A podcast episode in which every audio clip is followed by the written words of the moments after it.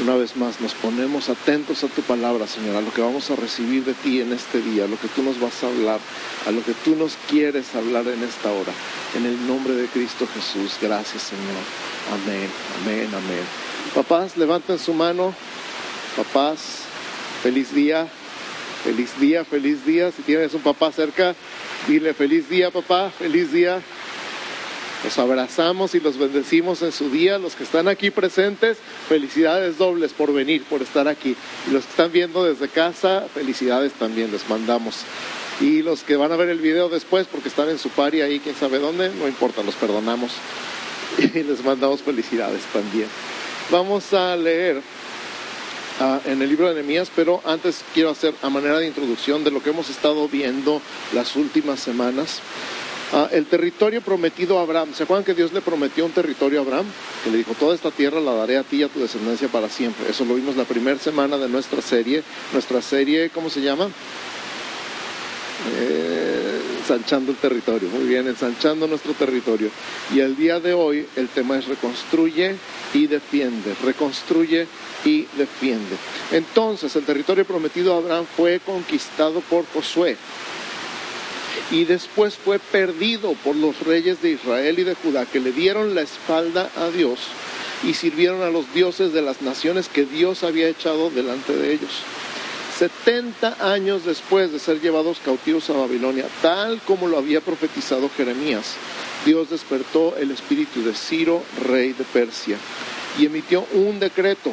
Los judíos que quieran regresar a su territorio pueden. Qué impresionante, un rey extranjero, Dios despertó su espíritu y él decretó, los judíos que quieran regresar a su tierra, pueden regresar a su tierra. Justamente 70 años después, tal como dijo Jeremías. Los judíos que puedan regresar a su territorio pueden. Algunos regresaron, no todos. Eso se me hace muy interesante, porque ellos este, estaban esperando el fin del cautiverio y cuando llegó se quisieron quedar donde estaban. Se me hace tan raro, pero así somos los humanos. Los que llegaron comenzaron a reconstruir la ciudad y comenzaron a reconstruir el templo bajo el liderazgo de Esdras. Pero el muro y las puertas quedaron en ruinas. Ahora, en Medio Oriente, una ciudad sin muro es una vergüenza. Medio Oriente todas las ciudades importantes están amuralladas por el tiempo de las guerras y porque sigue habiendo guerras. Entonces tienen muros y puertas y se cierran en la noche y, hay guardas encima del muro viendo que nadie venga a invadir la ciudad.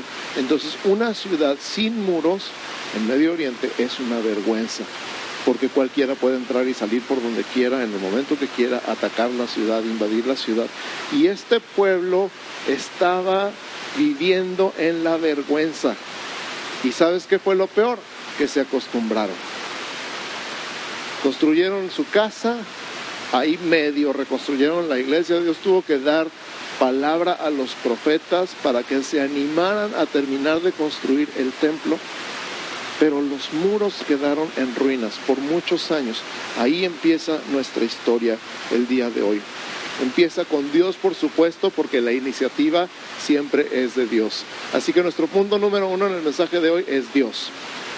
Número uno, Dios. Dios siempre comienza la historia. Todas las historias del reino, todas las historias de la Biblia comienzan con Dios. Siempre la iniciativa es de Dios. Si algo comienza en el territorio físico o en el territorio espiritual es porque Dios lo inicia. Lo vimos con Abraham, lo vimos con Josué y el día de hoy lo vamos a ver con Enemías.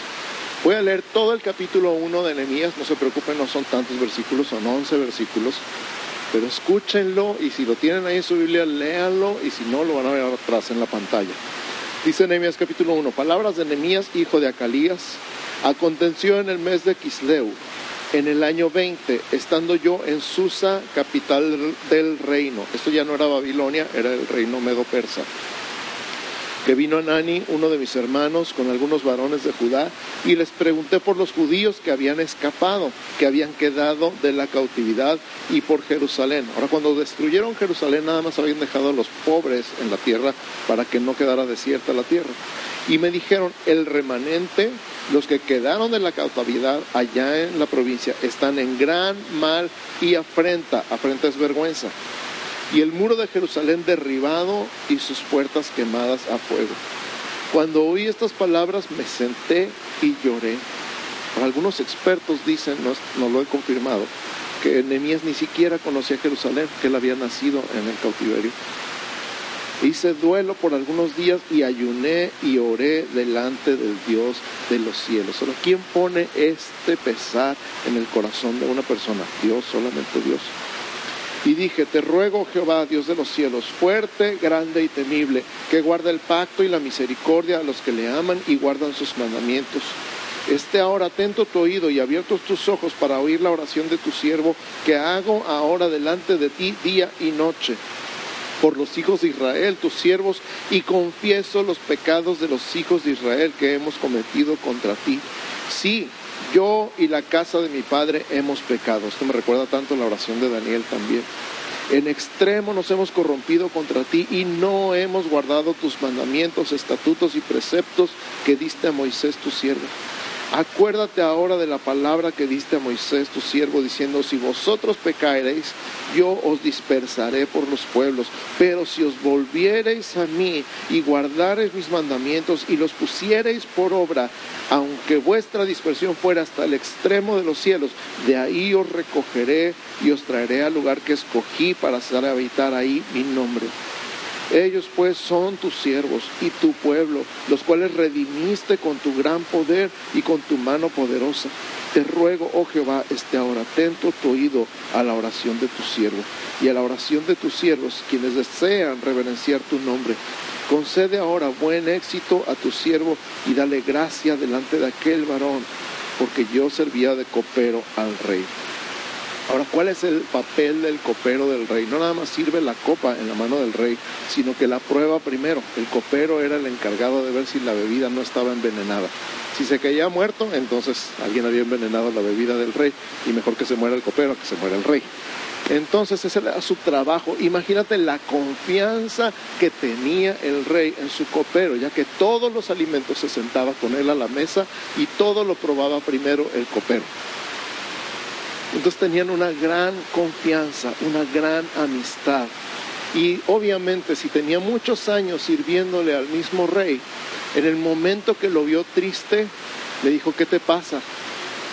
Nada, nada, Señor, pues no, no quieres descubrir tu corazón delante de tu patrón, no necesariamente. Pero dice, no, no, esto que tienes no es otra cosa más que tristeza. ¿Qué te pasa? Esto es precisamente lo que Dios está haciendo en la vida de Nehemías. Él no se iba a animar a hablar y a decir, pero esa tristeza reflejada en su rostro, que normalmente no tenía porque al parecer él servía con mucha alegría al rey. Y le dice, ¿qué te pasa? ¿Qué tienes? Y entonces él aprovecha el momento y dice, ¿cómo no voy a estar triste si la ciudad de mis padres, la ciudad de mis ancestros está derribada y destruida? Qué increíble. Y entonces vamos a decir número dos en nuestro mensaje del día de hoy. Número dos, Nehemías. Número uno fue Dios porque la iniciativa siempre es de Dios. Número dos, Nehemías. Nehemías vio la oportunidad y la aprovechó. Dios lo despertó, lo movió a regresar a Jerusalén, a observar el estado actual y a mover a la gente que ya estaban acostumbrados a ver los muros caídos. Me impresiona tanto esto, pensar en muros caídos y nosotros acostumbrados, porque el estado de nuestra vida, como es, a veces está todo caído y no nos damos cuenta, o nos dimos cuenta alguna vez, pero nos acostumbramos. Como cuando hablamos de los portillos, ¿se acuerdan cuando hablamos de los portillos? La gente se acostumbra a ver que se está cayendo en pedacitos el muro, pero pues, no pasa nada. Y el día de hoy yo me pregunto a mí mismo, ¿cuál es el estado de mi vida? ¿Cuál es el estado de mis muros? El caso es que Nenías se atrevió a hablar con el rey y el, y el, rey le dijo, bueno, ¿qué quieres? Imagínate, el hombre más poderoso del mundo en ese tiempo le está preguntando, ¿qué quieres? Y pues bueno, pues dame madera y dame dinero y dame gente y dame una guardia. ¿Cuándo te vas y cuándo regresas? Y, dice que oré rápidamente, dice Nehemías, oré rápidamente. ¿Qué tan rápido puedes orar cuando el rey te está preguntando qué quieres? Ay Señor, y ya. ¿Qué tan rápido puede ser tu oración cuando tienes delante al rey, a la persona más importante del mundo y te está preguntando qué quieres? Señor Jesús, no sabiduría. Y contesta en el momento, me voy en abril y regreso en octubre. Y dijo el rey, vale. Y le dio todo lo que necesitaba, le dio madera, le dio cartas de salvoconducto, le dio una guardia y se fue y pidió allá con los de la madera todo lo que necesitaban, todo el material de construcción que necesitaban, todo un equipo de seguridad que los protegiera en el camino y se fueron a Jerusalén. Cuando llegó a Jerusalén, en la noche él montó su caballo y empezó a darle la vuelta a la ciudad y a ver ya con sus propios ojos el estado del muro de la ciudad de Jerusalén. Ahora, los muros, las murallas de esas ciudades son tan anchos que gente podía vivir adentro del muro. Había casas adentro de los muros y encima de los muros se hacían carreras de caballos, para que te una idea del tamaño del muro. Y todo estaba caído, todo estaba en ruinas. Y todas las puertas, unos portones enormes, estaban quemados. Cualquiera podía entrar por donde fuera. Híjole, me recuerda tanto la vida de algunos que su vida está derribada y arruinada y en ruinas y cualquiera les puede hacer lo que sea. Los pueden golpear, los pueden insultar, se pueden burlar de ellos, pueden abusar de su tiempo, de su dinero y de su energía y ellos nomás, sin ninguna identidad, sin ningún propósito, se dejan. ¿Cómo están tus muros? ¿Cómo están tus puertas? Los muros son para protegerte y las puertas son para que tú decidas qué entra y qué sale de tu vida. ¿Cuál es el estado actual?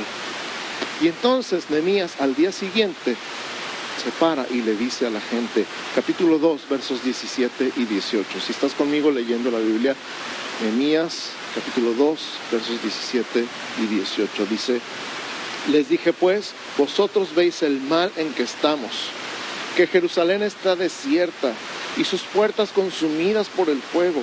Venid y edifiquemos el muro de Jerusalén y no estemos más en oprobio. Oprobio es otra palabra para vergüenza. Entonces les declaré cómo la mano de mi Dios había sido buena sobre mí y asimismo las palabras del rey que me había dicho.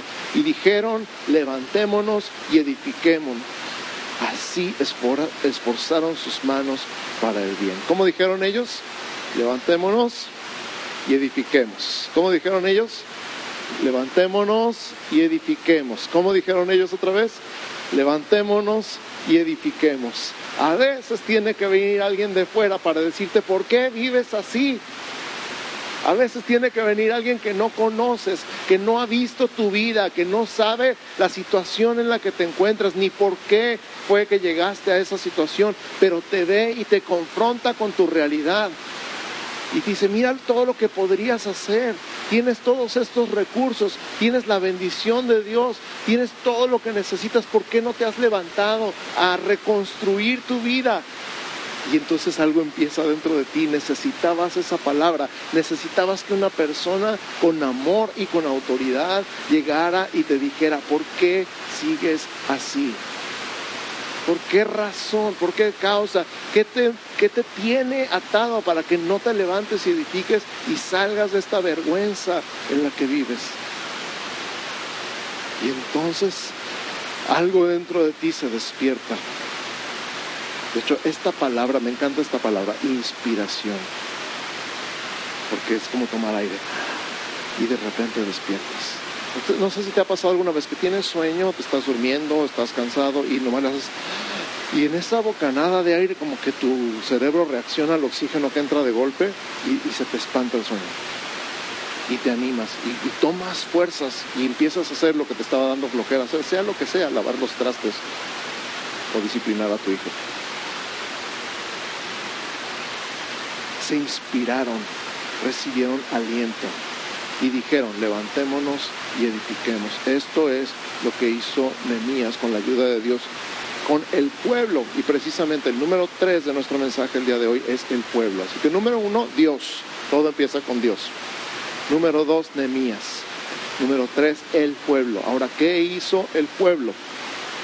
Fíjate, en el capítulo 3 de Nehemías, la frase más repetida, no lo vamos a leer completo porque capaz que te me duermes, pero si te interesa, lo puedes leer en tu casa. Nehemías capítulo 3. La frase más repetida es, restauraron frente a su casa. Y conmigo, restauraron frente a su casa. Piénsalo un instante. Restauraron frente a su casa. Cada familia restauró la parte del muro que estaba enfrente de su casa. ¿Qué tan complicado podía haber sido eso antes? ¿Cuánto tiempo les tomó? 52 días. En 52 días reedificaron 4 kilómetros de muro. ¿Por qué? Porque cada quien restauró frente a su casa. Qué intenso, qué impresionante. Cada familia trabajando por su casa, por lo que estaba enfrente de su casa. Llevaban años viviendo así. Pensemos un momento en el estado actual de nuestro territorio, nuestro territorio físico y nuestro territorio espiritual. ¿Cuánto lleva así? ¿Cuánto tiempo nos tomaría cambiar eso? ¿Qué necesitamos hacer? Ahora necesitas un poquito de inspiración. Y con la ayuda de Dios, primero Dios, esa es mi intención el día de hoy. ¿Cuánto tiempo lleva así tu vida?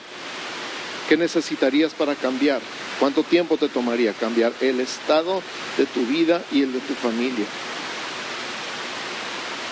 Como resultado de tener una ciudad segura, una ciudad reconstruida con sus muros y sus puertas, escucha, volvieron a tener una identidad como nación dejaron de verse como exiliados, como repatriados, dejaron de verse como los pobres esclavos que con trabajo regresaron a su tierra y empezaron a verse como lo que Dios dijo que eran, el pueblo escogido de Dios.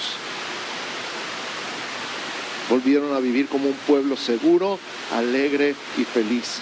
Pero eso no fue todo. El pueblo volvió al Señor, volvió a la ley y volvió a la adoración. Repite conmigo, volvió al Señor, volvió a la ley y volvió a la adoración. Volvió al Señor, volvió a la ley y volvió a la adoración. Ahora ya habíamos platicado la semana pasada, la ley era lo único que tenían, solamente tenían desde Génesis hasta Deuteronomio, no había más ley, no había más palabra. Tú y yo tenemos la Biblia completa, tenemos la ley, los libros históricos, los libros poéticos, los libros proféticos, tenemos el Nuevo Testamento, tenemos el Evangelio. Nosotros tenemos la revelación completa de la palabra de Dios en la Biblia entera. Con mayor razón, volver al Señor y volver a su palabra y volver a la adoración. La gente canceló deudas, devolvió tierras a sus legítimos dueños y más. Te voy a dar algunas referencias, tres referencias, apúntalas. Nehemías 5 del 11 al 13, Nehemías 8 del 9 al 12 y Nehemías 10 del 28 al 30. Les voy a repetir. Nehemías 5 del 11 al 13, Nehemías 8 del 9 al 12 y Nehemías 10 del 28 al 30. Estas son pequeñas pruebas de lo que te estoy diciendo. Voy a leer la primera, Nehemías 5 del 11 al 13. Os ruego que devolváis hoy sus tierras, sus viñas, sus olivares y sus casas y la centésima parte del dinero, del grano, del vino y del aceite que demandáis de ellos como interés, porque se estaban cobrando intereses entre ellos y dijeron, lo devolveremos y nada les demandaremos. Haremos así como tú dices. Entonces convoqué a los sacerdotes y les hice jurar que harían conforme a esto. Además sacudí mi vestido y dije, así sacuda Dios de su casa y de su trabajo a todo hombre que no cumpliera en esto. Y así se sacudido y vacío. Y respondió toda la congregación, amén. Y alabaron a Jehová y el pueblo hizo conforme a esto. Qué emoción. ¿Cuánto les gustaría que les cancelaran las deudas y los intereses? Las multas y los recargos. Nehemías 8, 9 al 12. Y Nehemías el gobernador y el sacerdote Esdras. Ah, porque para todo esto Nehemías regresó a su tierra y el rey lo volvió a mandar, pero ahora como gobernador de la ciudad. Ahí nomás. Nehemías el gobernador y el sacerdote Esdras escriba y los levitas que hacían entender al pueblo estaban leyendo la ley a oídos de todo el pueblo y había personas explicándoles lo que quería decir la ley. Ellos hacían entender al pueblo, dijeron a todo el pueblo, día santo es a Jehová nuestro Dios, no os entristezcáis ni lloréis, porque todo el pueblo lloraba oyendo las palabras de la ley. Eso es lo que pasó cuando la gente se apartó de la ley de Dios, cuando la gente dejó de escuchar la palabra de Dios y empezó a hacer todo lo contrario a lo que decía la palabra de Dios, porque la ley decía, no te harás dioses ajenos, no te inclinarás delante de ellos. Y fue exactamente lo que los reyes de Judá y de Israel hicieron. Y ahí estaba en la palabra, si haces eso, yo te voy a echar de esta tierra. Imagínate esta generación que nunca había escuchado estas palabras, empezó a entender el porqué de su situación, porque sus ancestros habían pecado y habían desobedecido esta palabra de Dios. Entender la raíz del problema los hizo llorar, los hizo llorar. Pero la gente, la autoridad les decía, no lloren, no lloren. Y luego les dijo, id, comed grosuras y bebed vino dulce y enviad porciones a los que no tienen nada preparado, porque día santo es a nuestro Señor. No os entristezcáis, porque el gozo de Jehová es vuestra fuerza. Ah, tu vecino, el gozo de Jehová es nuestra fuerza. Los levitas pues hacían callar a todo el pueblo diciendo callad porque es día santo y no se entristezcáis. Y todo el pueblo se fue a comer y a beber y a obsequiar porciones y a gozar de grande alegría. Di conmigo, grande alegría. Grande alegría. ¿Por qué? Porque habían entendido las palabras que se les había enseñado. ¡Wow! Grande alegría. ¿Por qué? Porque habían entendido la palabra de Dios. ¿No te ha pasado de repente que entiendes una palabra de Dios, entiendes la Biblia y alguien te explica y dices, wow, ¿sí te ha pasado o no te ha pasado? gracias Señor, gracias porque estoy entendiendo esto en la palabra. Y es una grande alegría. Ellos hicieron fiesta el día que volvieron a escuchar la palabra de Dios por primera vez por primera vez no solamente en años, en generaciones.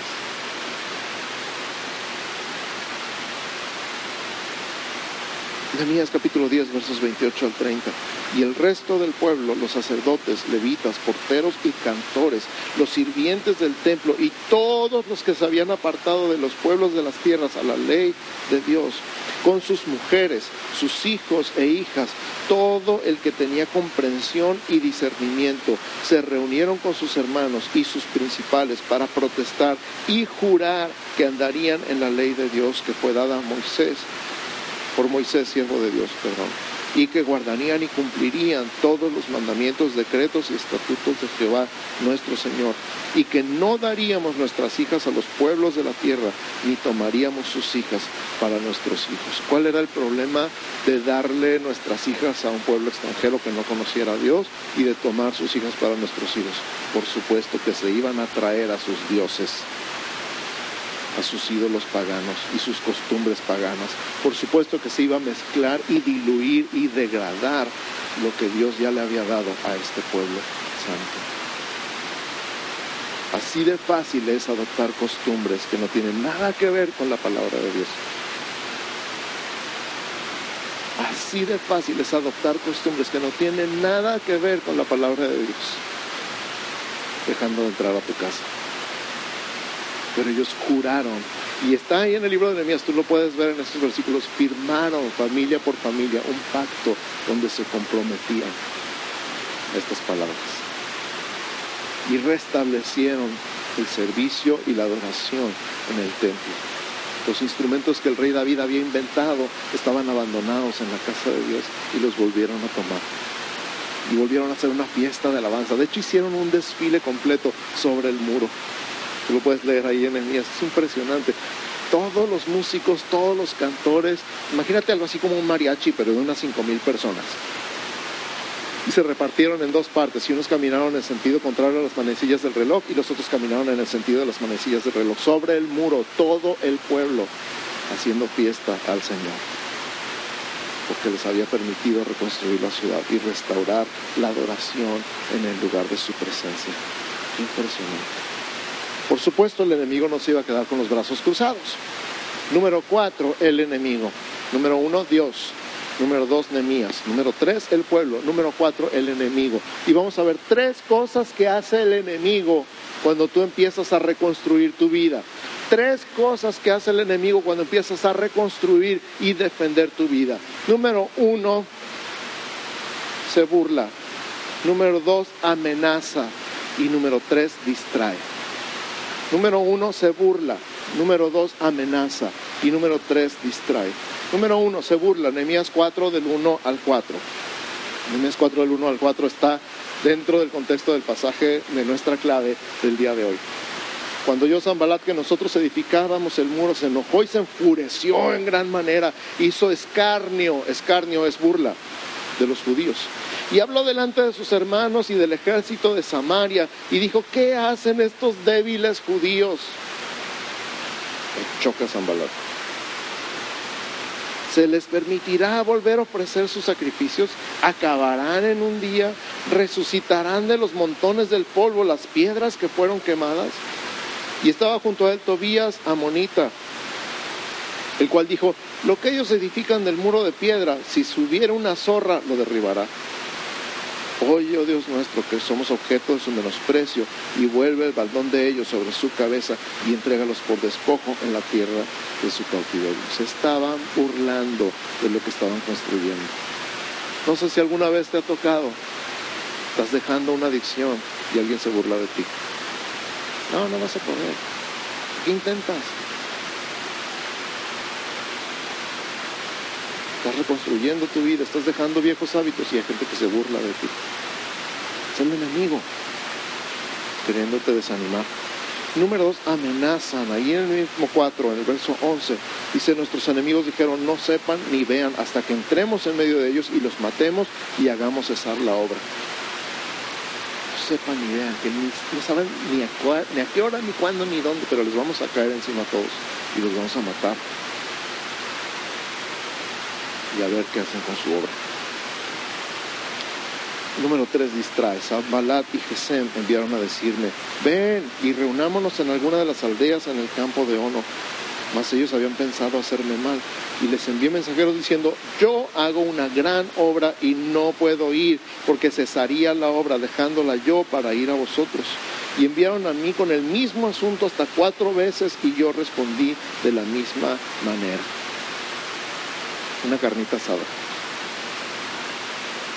Distracción. ¿Cuántas cosas? Mira, cuando el enemigo no te puede desanimar con la burla y no te puede desanimar con la amenaza, te va a invitar una carnita asada. Para distraerte. Hay cosas buenas en nuestra vida que nos pueden distraer de las cosas más importantes. ¿Te ha pasado? Que te distraes con algo bueno, de algo que verdaderamente era importante. A mí me ha pasado. Pero es que esto es bueno, es bueno, no es malo, no tiene nada de malo. Y al rato, ay, ¿por estoy tan cansado? ¿Tú qué crees? Ya no me quedaron fuerzas para hacer lo importante porque me distraje en lo bueno. vamos a platicar, siéntate. Y él dice, estas palabras me encantan. Yo hago una gran obra y no puedo ir porque cesaría la obra. ¿Qué estás haciendo en tu vida? ¿Qué estás reconstruyendo en tu vida? ¿Qué estás defendiendo en tu vida? Que nada te distraiga. No dejes que nada ni nadie te distraiga de lo que Dios ya te dio para reconstruir, para defender en tu vida. Tú estás haciendo una gran obra, estás construyendo tu vida y la de tu familia. No dejes que nada ni nadie te distraiga. Estás construyendo tu vida y la de tu familia. A ver, di conmigo, yo hago una gran obra. No tengo tiempo que perder. Yo hago una gran obra no tengo tiempo que perder. Yo hago una gran obra. No tengo tiempo que perder. Estamos reconstruyendo, estamos defendiendo. Híjole, ¿con cuántas cosas nos puede distraer? Cuando la burla y la amenaza no funcionan, la distracción es algo serio. Una vez hace muchos años alguien me dijo, si el enemigo no te puede frenar, te acelera. Cuando el enemigo no te puede frenar, te acelera, a ver si te descarriles.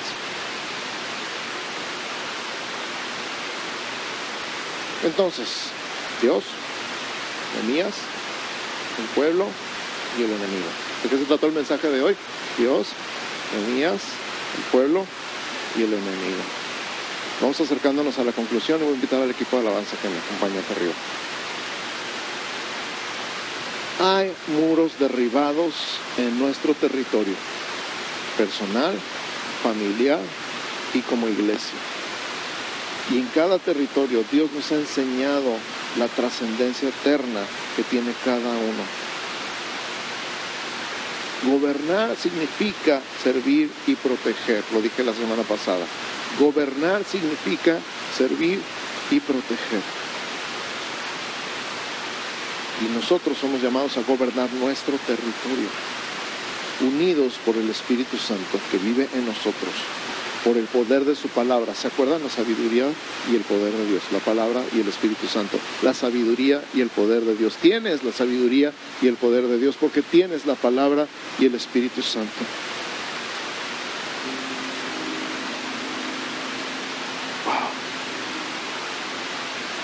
Es hora de reconstruir lo que se ha derribado.